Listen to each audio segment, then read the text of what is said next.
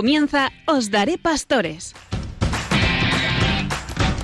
Hoy con el Seminario Conciliar de Madrid.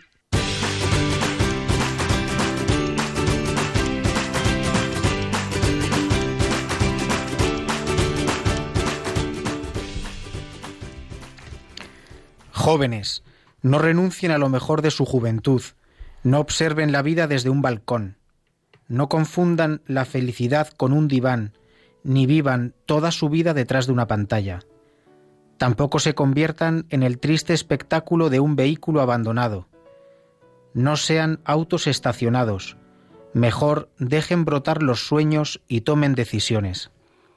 Arriesguen, aunque se equivoquen. No sobrevivan con el alma anestesiada, ni miren el mundo como si fueran turistas. Hagan lío. Echen fuera los miedos que los paralizan, para que no se conviertan en jóvenes momificados. Vivan, entréguense a lo mejor de la vida, abran la puerta de la jaula y salgan a volar. Por favor, no se jubilen antes de tiempo. Con estas palabras de la exhortación Christus Vivit del Papa Francisco comenzamos nuestro programa de esta noche, un programa especial en el que el habitual formato entrevista al invitado será transformado en un diálogo entre nuestro invitado de hoy, que enseguida presento, y yo mismo, Martín, diácono de la Diócesis de Madrid y habitual en el programa.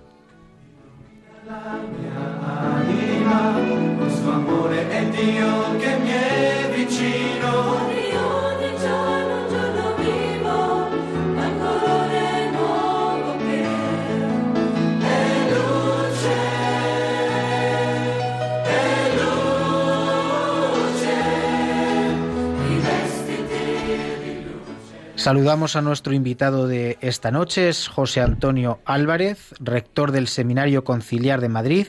Enseguida le podremos preguntar si le podremos llamar Pepe, que es como todo el mundo le conocemos. Enseguida se lo preguntamos, con quien vamos a poder tratar temas de interés sobre la vocación sobre todo además eh, sobre una novedad que el Seminario de Madrid introduce este año siguiendo eh, lo que el Papa Francisco pide en la Ratio Fundamentalis, que es eh, el curso propedéutico. Enseguida explicaremos qué significa esto. Buenas noches, Pepe.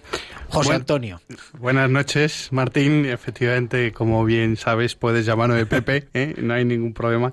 Y seguramente es para muchos de nuestros oyentes también la forma mm, de reconocerme, ¿no? En esta casa hemos estado muchos años, gracias a Dios, en este programa de Os Daré Pastores y bueno, pues hoy también es una alegría poder volver a, pues a esta casa y también pues a seguir también presentando ¿no? algunas cuestiones sobre esto que hablabas del curso propedéutico y bueno sobre todo también haciendo eco ¿no? de lo que decía el Papa Francisco con las palabras que se ha iniciado este programa de la exhortación Christus Vivit pues eh, invitando a que los jóvenes no tengan miedo y que no eh, se resistan pues a esa invitación del Señor, ¿no? Que es a seguirle y a ser también testigos del Señor.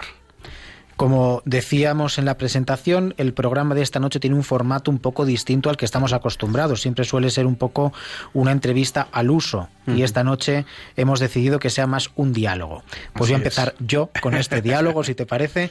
Eh, llevas un año como rector, un curso entero, ahora comienzas el segundo y no sé si puedes hacer un poco un balance de cómo ha sido este año eh, como rector en el seminario, después de todo tu recorrido en el seminario como eh, formador, director espiritual, también en el menor, ahora como, como rector, ¿cómo ves el seminario? ¿Cómo ves las vocaciones?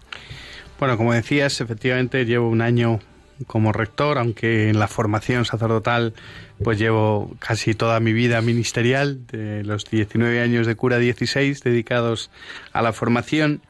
Y después de este año como rector, pues eh, yo puedo decir que hay que dar gracias, tengo que dar gracias a Dios, ¿no? Eh, la Eucaristía cada día así lo expresamos y que es justo y necesario dar gracias siempre y en todo lugar.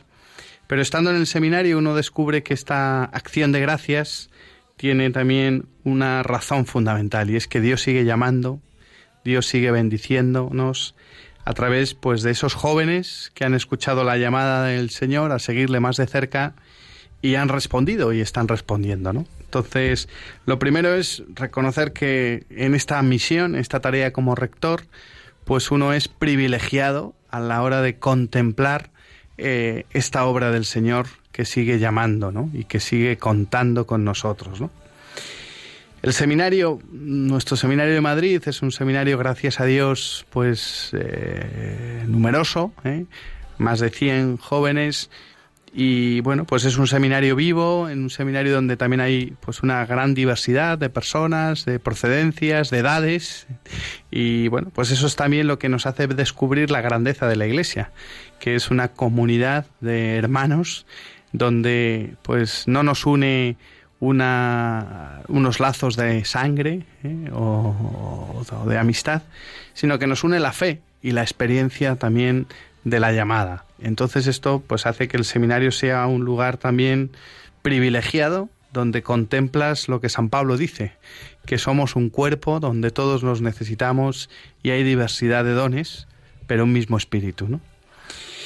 Y las vocaciones en nuestra diócesis, pues a día de hoy sigue el Señor, como os decía, bendiciéndonos, pero sí que es verdad que nuestra diócesis de Madrid es una diócesis muy grande, de tal manera que el número de los que os ordenáis, tú lo has hecho recientemente, después hablaremos de ello, pues es verdad que no damos abasto a tantas necesidades como se presentan, ¿no? Pero por esto también yo creo que, que es una invitación a los oyentes y a todo el pueblo de Dios a llevar a término el mandato del Señor, ¿no? Orad al dueño de la mies para que envíe operarios a ella, ¿no?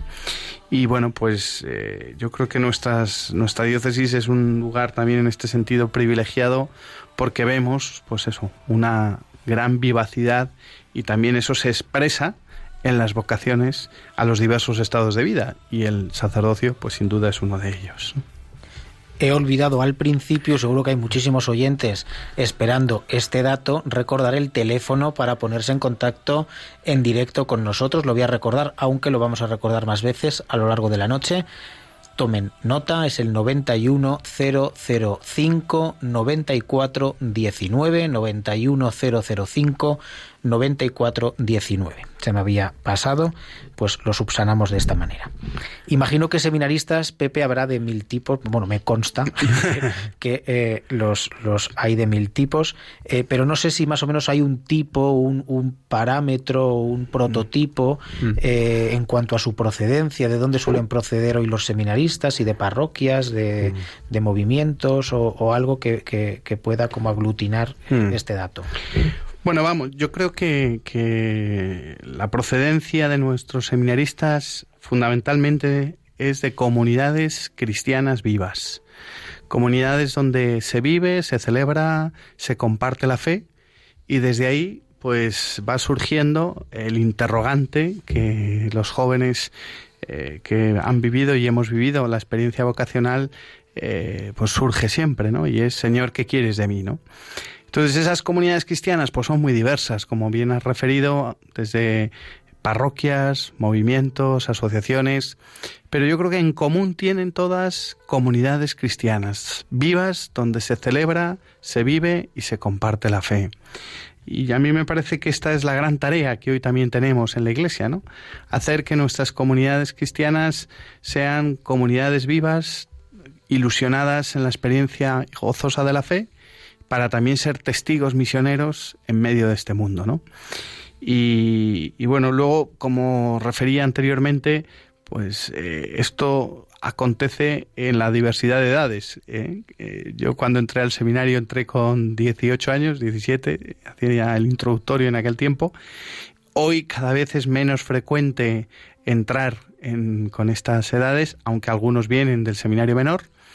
Eh, pero la gran mayoría pues son jóvenes ya universitarios que han terminado muchos los estudios universitarios, que algunos se han introducido en el mundo laboral y profesional y que participando de esta vida cristiana en una comunidad pues han ido descubriendo que su vida no terminaba de estar plenamente realizada pues tan solo con un oficio, un trabajo o, o un sueldo, sino que había un profundo deseo, en lo más íntimo de su corazón, que es vivir en plenitud, ¿eh? la felicidad plena, la que Jesús ¿eh? nos llama y nos revela que es el camino de la existencia humana, ¿no? Vivir en plenitud, ¿no? Entonces, bueno, pues desde ahí eh, no es extraño que jóvenes, incluso ya personas con una cierta edad, como diría San Ignacio Loyola, salidos de muchachos, pues hayan empezado a plantearse, Señor, ¿qué quieres de mí? Y esto pues es muy conmovedor, ciertamente, ¿no? Y yo creo que es algo que, que no debemos dejar de planteárnoslo todos, todo cristiano, ¿no? Porque al final vivir la relación con Jesucristo, esa amistad con el Señor, al final a cada uno nos tiene que preguntarnos, Señor, ¿qué quieres, no? ¿Y por qué estoy aquí, no? Es bonito, ¿no? En, en, en relación eh, con esto que dices lo que nos decía el Papa en el texto del principio, ¿no? Esa invitación a los jóvenes a soñar, a tomar decisiones, ¿no? ¿Cuántos de nosotros, todos, ¿no? Tenemos la experiencia de haber vivido esto en, en, en algún momento de nuestra vida, cómo ese sueño nos llevó al, a, a, llamar a la puerta del seminario, ese sueño de plenitud, ese sueño de, de alcanzar esta plenitud que el Señor nos quiere, nos quiere regalar efectivamente arriesgando, como dice el Papa, pero eh, sabiendo que el Señor cumple siempre sus promesas. ¿En qué consiste la vida de un rector, Pepe? Bueno, según eh, dice la Racio, el documento al que hacía referencia, dice que la tarea del rector es la de coordinar la actividad educativa en el gobierno del seminario y de algún modo la tarea propia del, del, rector, junto con el equipo de formadores y los directores espirituales, es ofrecer los medios necesarios para el discernimiento y la maduración vocacional. Y esto en un clima de comunidad, un clima de fraternidad sacerdotal y también de convivencia con, con estos jóvenes, donde también el acompañamiento personal es prioritario y fundamental, ¿no? Porque al final el discernimiento que estamos llamados a realizar en la Iglesia solo es posible si uno lo hace con otros, es decir, acompañado, ¿no? Y esta es la tarea del rector. Yo siempre digo en nuestro seminario, gracias a Dios, al ser un seminario pues amplio, eh, tenemos la gran suerte, y yo esto siempre lo digo, mmm, que el equipo es un equipo formativo donde hay un número eh, amplio también de formadores, ¿no? Hay seis formadores, un eh, tres directores espirituales eh, y un servidor, ¿no? Esto a mí me ayuda mucho, ¿no? Porque al final es vivir la tarea del discernimiento no aislado, no solo, no eh, pues uno consigo mismo, sino que lo hace en comunidad, en la iglesia. Y esto, pues, a mí me libra también de subjetivismos y, sobre todo, me ayuda también a, poder, verificar la experiencia vocacional, ¿no? Hmm. verdaderamente es una, una suerte, yo lo he, lo he podido vivir en, primera persona, ¿no? Pues contar con un equipo tan eh, grande de, de sacerdotes eh, a los que el obispo encomienda una comunidad relativamente pequeña, como es el seminario, por lo tanto la atención, digo pequeña no porque eh, digo en comparación con lo que otros sacerdotes suelen atender. Totalmente, eh, como tú ahora en, sus, en, una parroquia. En sus parroquias, exactamente, que es muchísimo más amplio. Eh, y es una suerte, ¿no? Tener un sacerdote, poder contar con la ayuda de, de un equipo de, de sacerdotes para ayudar para ayudarnos a discernir la vocación, a ver eh, qué, cuál es la voluntad de Dios, pues verdaderamente es, es, una, es una suerte. Hmm. Hablábamos al... ¿Ibas a decir algo? ¿Te he cortado? No, o sea, yo simplemente en este sentido sí que creo que eh, aquí se muestra también, ¿no? De muchas maneras, ¿no? Pero también en el número de sacerdotes de, dedicados a la formación, también esa solicitud de la Iglesia, en este caso también nuestra Iglesia Diocesana de Madrid, por el cuidado, el acompañamiento, y, digamos la promoción de las vocaciones, ¿no? Que tiene mucho que ver también con, con, el empeño del Señor, ¿no? El Señor que llamó a los que él quiso, pero que también les dedicó gran parte de su vida, de su vida pública, ¿no? Vemos que en el Evangelio, pues el Señor predica el reino, ¿eh? manifiesta por medio de los milagros también esa vida de Dios, pero también en la vida pública del Señor hay una gran parte de su tiempo que está dedicada a la educación y formación de aquellos a los que ha llamado, que son los apóstoles, ¿no? Y esto continúa en medio de su iglesia, que es el cuerpo de Cristo que peregrina en la historia, ¿no? De tal manera que, que es grande la solicitud, la entrega, la generosidad de la iglesia diocesana ¿eh? en favor de las vocaciones al sacerdocio. ¿no? Y eso también, pues muchos de los oyentes que nos siguen a través de Radio María, a través también de sus donaciones, colaboraciones y sobre todo de su oración, pues manifiestan esa solicitud en el corazón de Cristo de aquellos a los que Él ha llamado ¿no? y por los que Él da la vida. Hablábamos al principio de, de, pues, de este programa de una palabra que es la palabra propedéutico, que ahora explicamos lo que es, porque probablemente pues muchos nos perdemos en esto.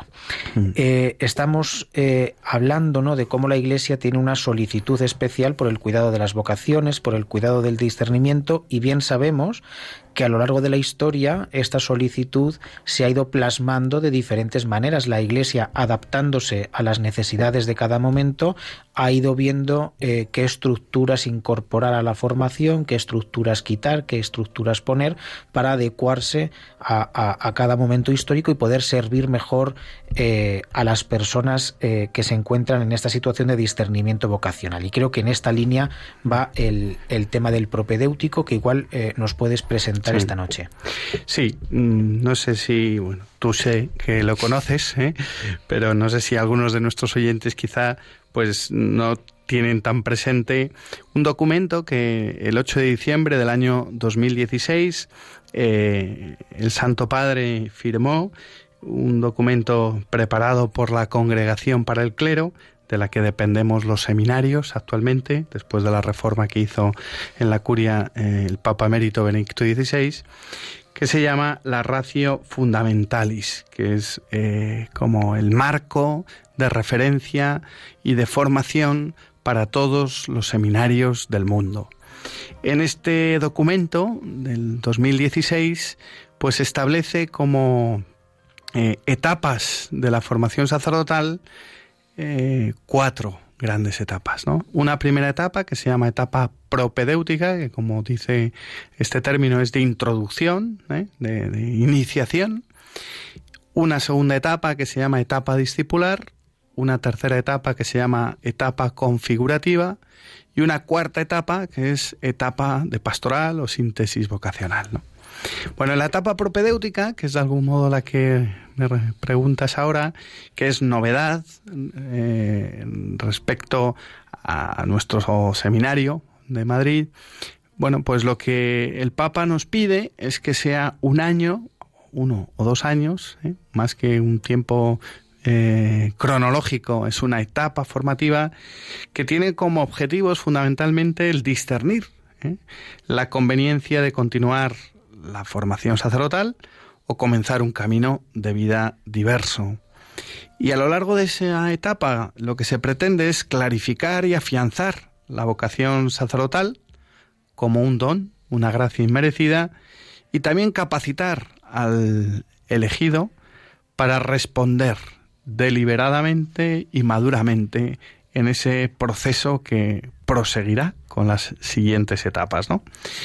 Eh, a lo largo de este curso o esta etapa propedéutica también lo que se pretende es iniciar eh, de un modo sistemático en el, en el conocimiento de la fe, iniciar de un modo también más preciso y habitual en la vida de oración y también pues acercarse a lo que es eh, la experiencia de la iglesia diocesana, la iglesia particular, conocerla más eh, directamente y también pues adquirir eh, pues hábitos propios para la formación sacerdotal ¿no?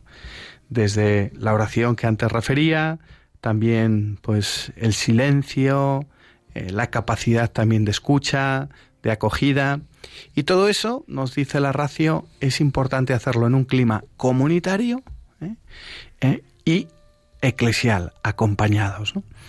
Bueno, eh, de algún modo esta etapa propedéutica suple en nuestra diócesis a lo que desde hace ya muchos años, más de 20, se viene viviendo, que era el curso introductorio, que ha sido un año que ha hecho mucho bien a todos los que lo hicimos en esta línea de clarificación vocacional, Pero es verdad que también ahora el plan formativo, el nuevo plan de formación, lo que nos pide es que haya esa clarificación no de un modo personal y aislado, sino en clave comunitaria y también de la mano pues de la iglesia, acompañados por la iglesia, ¿no?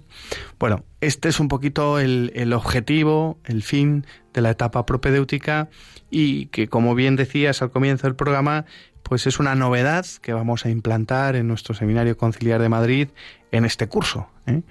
Y bueno, pues lo, lo estamos eh, queriendo iniciar pues con ilusión, con mimo. Desde luego llevamos eh, meses trabajando configurando este curso y esperamos que sea un año y posteriormente muchos más que ayuden ¿no? a, a, los jóvenes que se plantean la vocación sacerdotal pues a poder también afianzar esta experiencia, consolidarla, eh, el, gozo de la llamada de Dios y disponerse también a dar una respuesta con mayor también libertad, con mayor autenticidad y bueno, pues con mayor gozo para todos, para los que hemos sido llamados, pero también para el pueblo de Dios que está llamado a recibir a los pastores como merecen, ¿eh? verdaderamente eh, un rebaño de Dios cuidado, amado y bendecido. ¿Mm? Es desde luego una ocasión, yo creo, para dar muchas gracias a Dios, porque eh, nos estás presentando un curso que va a ayudar a muchísimas personas, bueno, muchísimas, no nos puedes decir cuántas, eh, más o menos, pero bueno, sí. a lo largo de todos los años que esté en vigor, pues seguramente van a ser muchísimos los que sí. los que van a verse ayudados por un por un equipo de sacerdotes, por un por un por una programación de, de contenidos, de ayudas a la oración, etcétera, que les van a poder eh, que les van a servir para clarificar eh, mm. si deben seguir por este camino, si deben emprender otro y si es en este, pues para afianzar mucho más la vida sacerdotal, con lo cual es un, una ocasión, yo creo, para dar muchas gracias a Dios. No sé cómo, si ya imagino que habrás tenido ocasión de hablar con algunos de estos chavales que van a empezar sí. este año y no sé si has recogido alguna algún feedback. Sí. Eh, ¿Cómo están? Eh, qué, qué, expectativas tienen? ¿Qué miedos? No sé. Sí. Bueno, eh, sí, gracias a Dios. Eh, antes de entrar en esta etapa, la etapa propedéutica, tenemos un conocimiento de los candidatos a través de los grupos de discernimiento vocacional de la diócesis y bueno, pues con los chicos que han ido participando de estos grupos, pues se ha ido un poco también eh, clarificando esa disponibilidad para seguir dando pasos en, en, la respuesta al Señor y en su llamada. ¿no? Y con ellos, con los que van a entrar, que creo que finalmente, si Dios quiere, serán ocho eh, en este primer curso, en esta inauguración de la etapa propedéutica, pues tuvimos una convivencia eh, en el mes de julio allá en Santander, en el seminario de Montecorbán. Y bueno, pues estuve, tuve un par de días con ellos, donde también pues eh, quise conocerles más de cerca, compartir ilusiones, miedos, inquietudes, ¿no? Bueno, y es verdad que como son los primeros en esta andadura, pues todo es novedad y para ellos pues pues todos son eran inquietudes, preguntas, pero yo lo que destacaría de este grupo de chavales es la ilusión con la que comienzan esta andadura, ¿no? Y yo además, el otro día que hablaba con uno de ellos, le decía, mirad, esto eh, se ha programado, se ha preparado, se está empeñando, pues, eh, empleando todo tipo también de, de, de, esfuerzos, personas, eh, tiempos, pero al final es un camino que tenemos que hacer juntos. Es un camino que los formadores, que tienen la responsabilidad de presidir esa comunidad y también de discernir la idoneidad de estos candidatos, lo van a hacer con vosotros. Entonces, como todo en el seminario, mucho depende de la implicación del propio candidato. Eh, la nueva ratio, esta de la que os he referido anteriormente, una de las cosas que dice es que el responsable de la formación sacerdotal es el obispo, el equipo de formadores, el rector, pero es también esencial y responsable en la formación el propio seminarista. Porque al final el misterio de la libertad humana, Dios lo ha respetado y lo sigue respetando. Yo siempre digo, algunas veces cuando acompaño a algunos seminaristas, mirad, el joven rico también fue llamado por Cristo. Pero la libertad y la respuesta a la llamada son absolutamente imprescindibles. Aquello que decía San Juan Pablo II, ¿no? que la vocación es el encuentro entre dos libertades, la de Dios que llama y la del hombre que responde. Así sigue sucediendo hoy, en nuestros días. Dios puede llamar, Cristo llama, pero también es necesario la respuesta, la implicación, eh, el compromiso por parte del candidato para que esa obra de Dios pueda llevarse a término. Bueno, yo creo que esta es la, la gran ilusión de estos chicos y, bueno, pues eh, luego pues sus dudas son dónde vamos a estar, cómo vamos a vivir, eh, si se puede utilizar el móvil, si cómo vamos a los comedores, cómo vamos a estar en el seminario.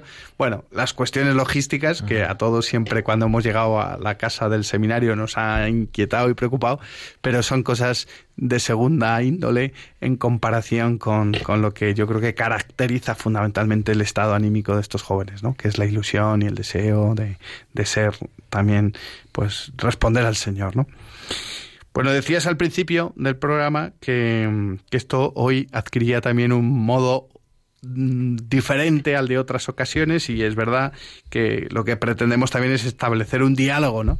Porque, eh, como también, no sé si sabrán los eh, radio oyentes, Martín, que es quien durante algunos años ha estado llevando también este programa, pues desde hace unos meses, el pasado mes de junio, fue ordenado diácono, con lo cual aquí le vemos ¿eh? Eh, vestido como eh, diácono de la iglesia, con cleriman. Y bueno, pues mi deseo también es preguntarte, ¿no? A ti, Martín, ¿cómo has vivido tú, ¿no? La preparación y tu ordenación diaconal, ¿no? ¿Qué, ¿Qué ha supuesto para ti en tu vida, pues este momento tan significativo que es la ordenación diaconal? Pues efectivamente, el pasado 16 de junio fui eh, ordenado diácono junto con otros 19 eh, compañeros. Ha sido una, una, tanda muy grande, gracias a Dios, de, mm. de, de seminaristas que fuimos ordenados diáconos. Mira, la preparación de, de, la ordenación eh, podríamos, yo diferenciaría varios, como varios niveles. Hay un elemento más logístico, podríamos llamar, que es un verdadero ajetreo. Eh, bien lo sabéis también los formadores, porque lo vivís eh, junto, junto a nosotros, ¿no? Se van acumulando tantas cosas. La mudanza, por ejemplo, ¿no? Es el, justo el, momento en el que dejamos de vivir en el seminario. A ello se, se añaden los exámenes finales, a, a ello se, se añade la preparación logística de la, de la propia ordenación y es eh, pues un, mes, ¿no? un, tiempo de, verdadero ajetreo, que es una cuestión secundaria, pero que, eh, está ahí y está presente. Eh, lo que verdaderamente importa ¿no? de, del momento de la vivencia de la ordenación, pues mira, yo lo he vivido con un enorme agradecimiento a Dios, a veces estas cosas pueden sonar atópicos, pero realmente cuando uno vive estos momentos de, de inmenso gozo, eh, verdaderamente lo que brota del corazón es una acción de gracias muy grande a Dios y una acción de gracias muy grande a la Iglesia. ¿no? Eh, yo he experimentado en mis años de, formación una, la maternidad de la Iglesia. ¿no? La maternidad de la Iglesia es una cosa preciosa que cuando tenemos el gozo de poder experimentarla, eh, de alguna manera eh, es difícil expresar ¿no? la, la, lo, que, lo que del corazón brota. Es difícil expresar con palabras este, este enorme agradecimiento. Un agradecimiento a Dios, que es un Dios fiel, yo recordaba un poco los, las primeras andaduras, ¿no? De, de, cuando la inquietud vocacional surge, ¿no? Los miedos, los temores iniciales, también la ilusión inicial, el sueño del que hablábamos, ¿no? Al principio con el texto del Papa Francisco, ¿no? Lo que uno, lo que uno proyecta hacia el futuro, que normalmente no suele eh, tener que ver a lo mejor con lo que luego se materializa, porque lo que se materializa es incluso más grande, porque Dios nos tapa la boca siempre con, con sobreabundancia. Y luego un gozo muy grande también pues de, de vivir la, la ordenación con, con, tus compañeros de curso. Esto es una cosa preciosa, ¿no? Con, con los compañeros con los que has vivido eh, tantos años, con los que has vivido tantas cosas, ¿no? eh, eh, bueno, pues eh, con los que tanto has hablado, con los que tanto has compartido, con unos más que con otros, como, como se puede comprender, porque es lo normal, eh, ver a todos allí en el presbiterio de la catedral, eh, como uno a uno vamos siendo ordenados, pues es una cosa, una cosa preciosa. Qué bonito.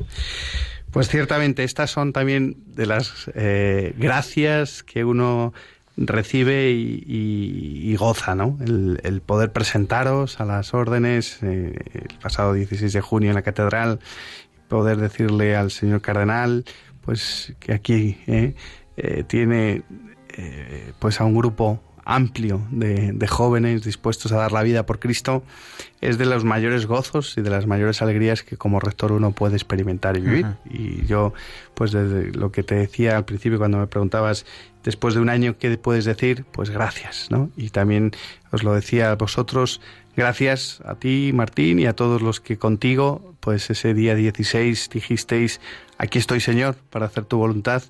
Y bueno, pues yo pido al Señor que os mantenga ¿eh? en este sí todos los días de vuestra vida y que lo viváis siempre con la misma alegría, con la misma ilusión con la que lo habéis hecho hasta ahora. ¿no? Y a lo largo de estos meses, es verdad que han sido meses también un poco de, verano, estivales, donde es verdad que también el ritmo de vuestras parroquias, de donde estáis de pastoral, pues es un poco diferente, ¿no? A lo que es el, ritmo del curso habitual. Pero seguro que, a lo largo de estos meses hay experiencias verdaderamente importantes, significativas, que, que has ido viviendo. Entonces, yo te preguntaría, ¿cuál es, ¿no? Para ti la experiencia más significativa que has vivido? Pues mira, Pepe, a esta pregunta vamos a te voy a responder, pero te voy a responder después de la bellísima canción que vamos a escuchar, si te parece. Muy bien. Tanto tiempo vacilé en responderte, tanto tiempo me llamaste y yo dudé, pero ahora postrado en tu presencia puedo ver con claridad tu voluntad. Tú me quieres consagrado para siempre. Tú me llamas a seguirte hasta la cruz. Sacrificios y oblaciones no me pides. Quieres tú mi corazón y yo te lo doy, Señor Jesús. Heme aquí, Señor Jesús, en tu presencia, postrado ante ti, dejo atrás mi confusión y me entrego todo a ti, Señor Jesús, tómame, transfórmame, quiero ser por siempre santo para ti.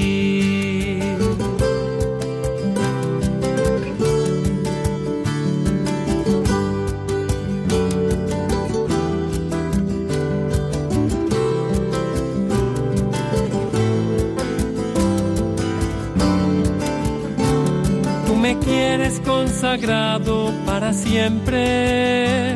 Tú me llamas a seguirte hasta la cruz. Sacrificios y oblaciones no me pides. Quieres tú mi corazón y yo te lo doy, Señor Jesús. Heme aquí, Señor Jesús, en tu presencia postrado ante ti, dejo atrás mi confusión y me entrego todo a ti, Señor Jesús, tómame, transfórmame, quiero ser por siempre santo para ti.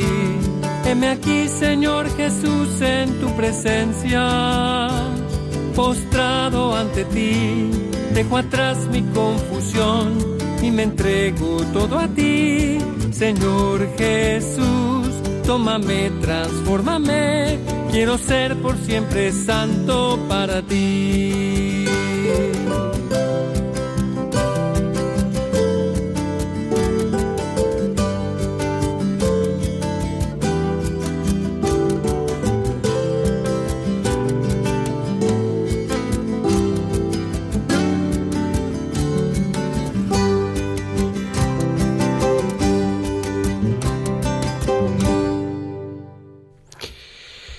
Queridos radioyentes de Radio María, estamos en Os Daré Pastores, el Seminario Conciliar de Madrid. Una noche más estamos queriendo compartir con ustedes el don de la vocación y lo hacemos eh, en esta noche con Martín, uno de los diáconos recientemente ordenados de nuestra diócesis, y un servidor, eh, José Antonio Álvarez, el rector del seminario. Pero como os decíamos, eh, os invitamos a quienes queráis poder también entrar en, en, la emisión, pues con vuestras llamadas al número 91 0 0 5 94 19 91 00 5 94 19 Martín, te decía antes de esta hermosa canción que hemos escuchado, quiero ser consagrado para siempre. ¿eh? Así lo has sido tú ¿eh? el pasado 16 de junio. Y a lo largo de estos meses, ¿no? como diácono de la Iglesia, seguro que has vivido muchas cosas, ¿eh? algunas que uno puede expresar y otras que solamente conoce Dios y tu corazón. Pero yo sí que te diría, ¿no? ¿Cuál es la experiencia más significativa a lo largo de estos meses de ministerio? Mira, pues yo definiría estos eh, meses, ya casi tres, de, ministerio diaconal, eh, como tres meses eh, de vida ordinaria. Es decir, normalmente el verano suele ser pastoralmente un momento de muchísimo ajetreo, por, porque las pastorales del verano habitualmente pues suelen caracterizarse por convivencias, campamentos, etcétera, ¿no? este no ha sido mi caso porque bueno, yo es mi destino pastoral es una parroquia de Madrid, del centro, eh, que se llama El Purísimo Corazón de María. Me consta cuando visito a enfermos, que es una de las cosas que, que, forma parte de mi ministerio y es más gratificante. Me consta que muchos de los enfermos nos escuchan, así que si es así, pues les mando un, un saludo, un abrazo. Eh, bueno, pues en esta parroquia eh, no se ha dado este año eh, ninguna actividad de este tipo y por lo tanto la pastoral ha sido una pastoral muy del día a día, muy, muy ordinaria, podríamos decir, muy de estar en la parroquia, ¿no? Por lo tanto, yo creo que desde el día siguiente de la ordenación, desde ese mismo lunes, fuimos ordenados un domingo, desde ese mismo lunes ya bueno, pues me dejé caer por la parroquia y comenzó una, una tarea, como digo, muy, de, muy, de, muy del día a día. ¿En qué consiste esta tarea del día a día? Pues, eh, o qué novedades ha introducido, ¿no? Un poco en, en, el, en mi vida, porque hay cosas que hago ahora que ya hacía antes, como por ejemplo las, las visitas a enfermos a las que me refería. Por ejemplo, proclamar el Evangelio y predicar, ¿no? Mm. Y esto es una tarea hermosa, es una tarea eh, que a mí me, me gratifica mucho eh, poder proclamar la palabra de Dios, poder proclamar el Evangelio, es una tarea muy gratificante. Poder predicar, poder acercar ¿no? esa palabra de Dios eh, a los fieles de la parroquia, ¿no? con los que compartimos la vida, ¿no? porque en la parroquia no vamos a trabajar, sino vamos a compartir la vida con los fieles y poder eh, acercar a los fieles la palabra de Dios con, pues, con nuestras palabras, con, nuestra, con, con, la, con, con lo poquito mucho que a veces mucho mm. que predicamos en la en la homilía no pues eh, es un verdadero un verdadero gozo otra tarea bonita que, no he hecho mucho, pero que, sí que he tenido ocasión de realizar, es la administración del sacramento del bautismo. Mm. Eh, he bautizado dos veces, en dos ocasiones desde que fui, desde que fui ordenado, y, podría decir que es una de las tareas, la administración de los sacramentos, eh, más difíciles de expresar lo que uno siente, ¿no? Como a mm. través de las palabras de uno, como a través de las acciones de uno, Cristo actúa y cambia radicalmente la vida de una persona, pues es una cosa eh, que a uno le impresiona mucho, ¿no? Eh, no he tenido ocasión de casar todavía, pero eh, sí, como digo, de, bautizar, hacer hijos de Dios, engendrar hijos para la Iglesia, es una cosa un poco indescriptible, ¿no? No se mm. puede, no se puede expresar muy bien. Eh, ¿Qué más te podría decir? Unos días antes de, la ordenación recibí una carta de, una religiosa de, Oviedo con la que, que conocí por algunas, de algunas de las veces que he ido a Covadonga. y esta monja me envió una carta con una frase de Benedicto XVI que, dice, no recuerdo expresa literalmente, pero viene a decir que cada vez que el diácono levanta el cáliz, que es una de las tareas propias del diácono en la celebración de la misa, eh, con la elevación del cáliz se elevan todas las personas sufrientes, todas las personas con las que el diácono convive, a las que el diácono también forma parte del ministerio diaconal, un especial cuidado de los enfermos, un especial cuidado de los débiles. Y esas palabras de Benedicto XVI, ¿no? que cada vez que levantamos el cáliz, en ese cáliz están todas esas personas, se me quedaron grabadas y por lo tanto una de las cosas que puede ser un gesto que pasa desapercibido, ¿no? el diácono levantando el cáliz parece que es una ayuda material al cura y, y es mucho más que eso, ¿no? Y es una de las cosas que gracias a esas palabras más he podido vivir o con más intensidad. Fíjate que es una cosa muy sencilla y sin embargo he vivido con, con mucha intensidad. Y una cosa que también agradezco muchísimo al Señor eh, es eh, la relación con mis compañeros diáconos, eh, sobre todo con los compañeros diáconos con los que vivo. doy muchísimas gracias a Dios por, por cómo nos cuidamos, doy muchísimas gracias a Dios por la vida en común que tenemos, doy muchísimas gracias a Dios por poder compartir no solamente con ellos eh, una casa, cuatro paredes y un techo, que también doy gracias a Dios por esa casa y ese, ¿no? Pues esas paredes y ese techo, sino por poder compartir mi vida y su vida eh, cada día. ¿no? Es un verdadero regalo eh, que he recibido también con la ordenación. Qué bueno, qué bendición, ¿no? Que, también se viva, ¿no? Eh, este ministerio como todo ministerio en comunión y en fraternidad. De hecho, el ministerio ordenado eh, no es algo que se recibe solo, sino que se recibe también eh, como don de Dios para participar de toda la Iglesia, pero participando en un orden, ¿no? El orden sagrado, ¿no? El, orden sacerdotal, ¿no? Y que esto también ya desde esta etapa de pastoral lo viváis también físicamente en comunión, viviendo juntos con otros, yo creo que esto es un gran bien, ¿no? Para, para toda la Iglesia, ¿no? Porque también manifiesta que el único sacerdote es Jesucristo y nosotros somos sacerdotes en cuanto que somos ministros del único sacerdote que es Cristo y por eso nuestro ministerio también tiene esa forma comunitaria que, hace presente no nuestra singularidad, sino el único sacerdocio de Cristo. Decía eh, el Papa en Christus Vivit, que eh, hemos leído al comienzo de, la, de esta emisión, pero un poquito más adelante, en el 289, dice el Papa que el regalo de la vocación será sin duda un regalo exigente.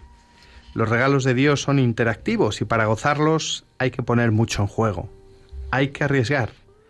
Pero no será la exigencia de un deber impuesto por otro desde afuera, sino algo que te estimulará a crecer y a optar para que ese regalo madure y se convierta en don para los demás. Cuando el Señor suscita una vocación, no solo piensa en lo que eres, sino en todo lo que junto a Él y a los demás podrás llegar a ser. Estas palabras del Papa Francisco creo que, también nos hablan de que toda vocación es un regalo, no solo para el que lo recibe, tú lo decías, eh, que el sentimiento mayor o eh, lo que mayormente surgía de tu corazón era la gratitud, pero también es un regalo para los demás, ¿no? Y eso es lo que yo también ahora quería preguntarte. ¿Cómo han vivido eh, eh, tu vocación y sobre todo tu ordenación? Pues los demás, especialmente los más próximos a ti, la familia, los amigos, gente que yo sé que tú has estudiado eh, antes de entrar en el seminario, pues en la universidad, con lo cual entiendo que de este mundo también has tenido relaciones. Bueno, ¿cómo han vivido tu vocación y tu ordenación diaconal? Mira, pues aquí diferenciaría por un lado, eh, porque ha habido varios niveles de, vivencia, ¿no? Por un lado, eh, mis padres, eh, mis padres lo han vivido con una intensidad que de hecho todavía les dura un poco la, les dura un poco la nube. lo han vivido con un agradecimiento a Dios enorme y también han, necesitado su camino. Quiero decir, eh, eh, cuando, yo recuerdo cuando, cuando les comuniqué que entraba en el seminario, eh, fue un cierto drama familiar, porque no, bueno, no, no, no, se lo esperaban mucho, igual mi madre un poco más, pero no se lo esperaban mucho y fue un poco jarro de agua, de agua fría. Ellos han ido haciendo su camino con una generosidad enorme, con, una con un corazón verdaderamente entregado a verdaderamente entregado a Dios que ha sido colmado con creces el día de la ordenación. De esto hemos hablado alguna vez, ¿no? Recordando cómo los miedos del principio, como las incertidumbres de, ver a su hijo. Yo no, no, entré en el seminario siendo un niño, pero no obstante, era pues era su hijo pequeño que se iba de casa para emprender un camino un poco desconocido para ellos, ¿no? Y cómo eh, el Señor también ha colmado de bendición eh, la entrega que ellos también han hecho de alguna manera de, su hijo, ¿no? Ellos han hecho este camino y, a día de hoy eh, pues son súper felices con, con mi ordenación y con, y con mi ministerio diaconal. También mi hermano ha hecho su, su camino y también eh, un camino precioso también, ¿no? Y, y, verle ahora, ¿no? Como me ha, me ha, apoyado durante todo el seminario, pero verle ahora de una manera eh, especial, ¿no? Con una gran felicidad también, pues mm. es un regalo inmenso. Y luego amigos, eh, he tenido claro, como entré en el seminario con 29 años, pues me ha dado tiempo a hacer varias, muchos amigos, gracias a Dios, y de muchos ámbitos. Entonces, los, los del ámbito más parroquial, para entendernos, pues lo han vivido de una manera, y los eh, que no pertenecen a este ámbito, sino que son eh, personas que conozco, o bien de, de, los lugares por los que he pasado por estudios o por trabajo, pues lo han vivido un poco de otra.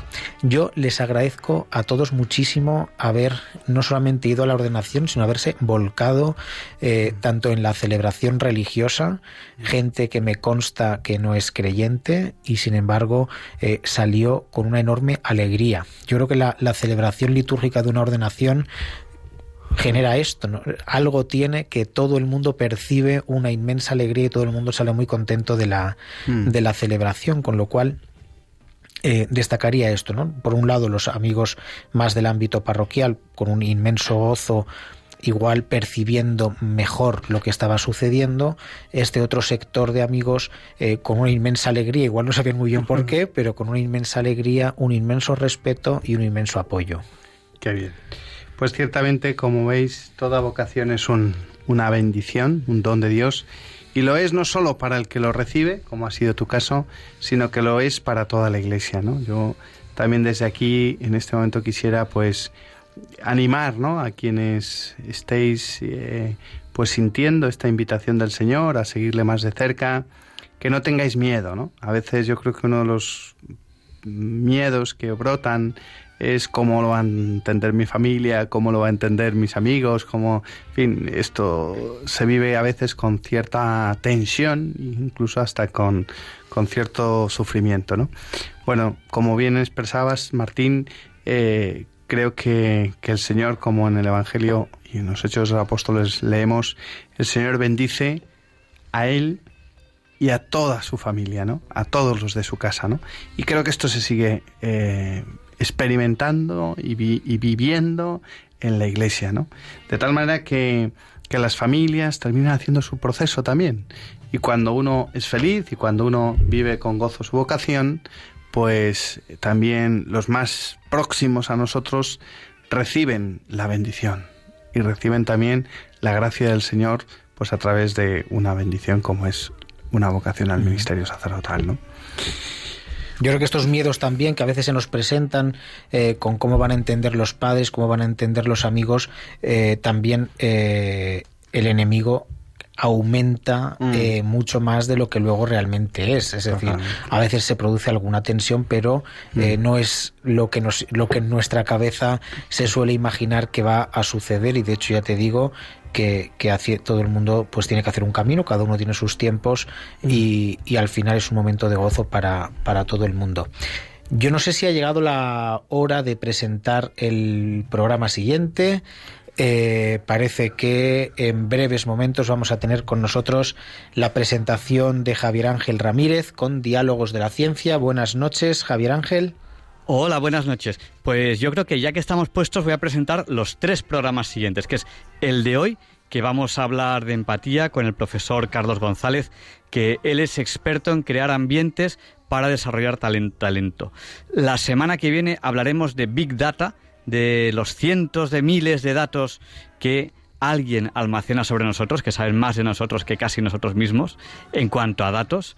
Y la semana siguiente entrevistaremos a un almirante con el que hablaremos de la vuelta al mundo de Juan Sebastián Elcano, porque se celebra eh, un momento muy especial que fue la salida de, Juan Sebastián Elcano, que creo recordar que es el día 20, el día 20 de, septiembre. Pues temas sin duda muy interesantes. Yo desde luego no me perdería eh, el programa de, diálogos con la ciencia. Y estamos muy cerquita de, no hemos terminado todavía, pero estamos muy cerca de, de culminar eh, el programa de Os Daré Pastores de hoy. A mí me gustaría leer con Pepe eh, otro texto. Hemos elegido hoy la, eh, la, exhortación Christus Vivit porque es el, el, documento más reciente de los publicados por el Papa Francisco, igual a lo mejor todavía el más desconocido porque no ha dado tiempo a, a leerlo y porque tiene muchos elementos vocacionales tan bonitos como los que estamos leyendo esta noche. Me gustaría leer otro punto, comentarlo muy brevemente. es un punto es un tema que ha tocado Pepe, que es el tema de la necesidad del silencio para, para poder escuchar la palabra de Dios. Lo leemos muy brevemente. Dice, una expresión del discernimiento es el empeño por reconocer la propia vocación. Es una tarea que requiere espacios de soledad y silencio, porque se trata de una decisión muy personal que otros no pueden tomar por uno.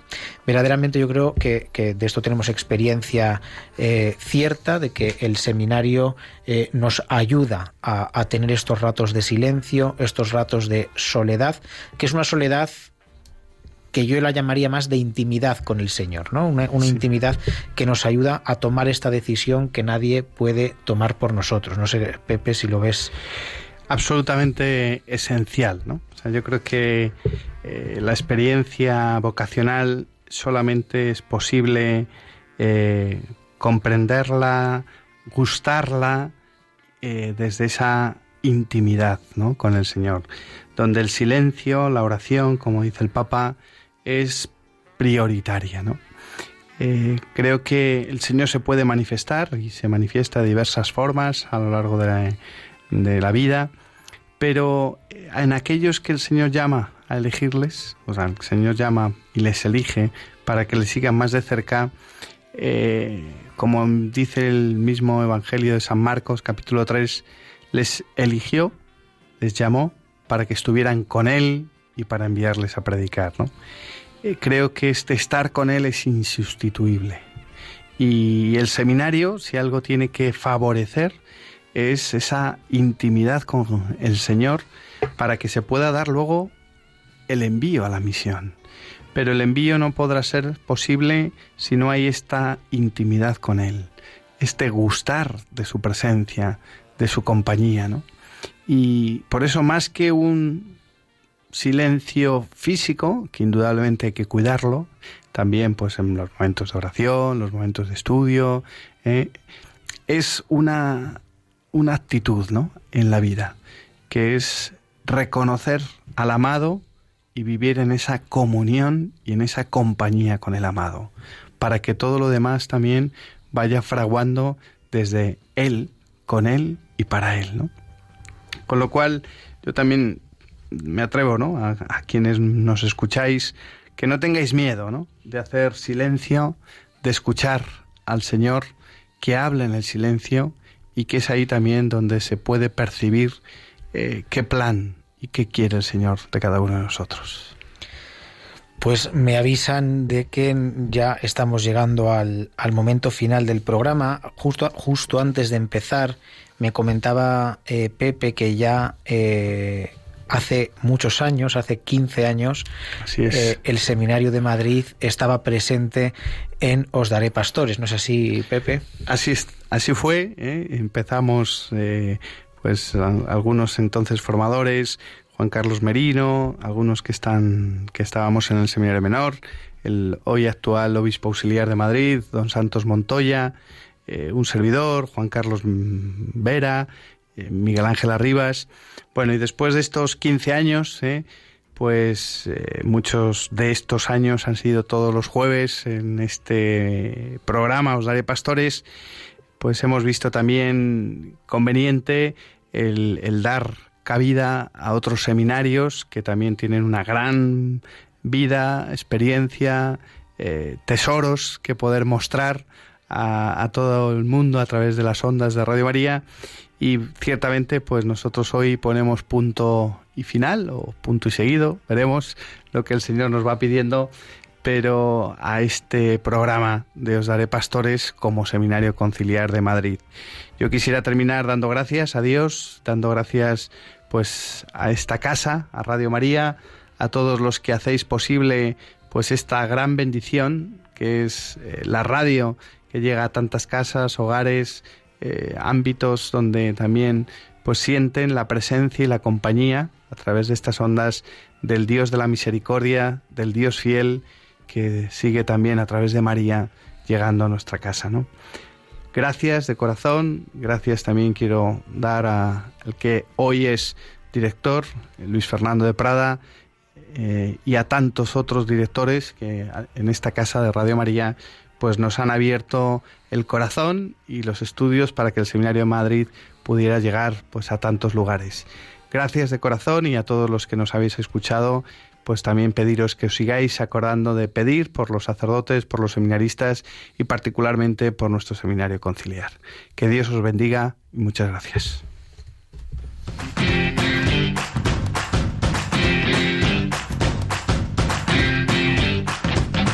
Así concluye Os Daré Pastores, hoy con el Seminario Conciliar de Madrid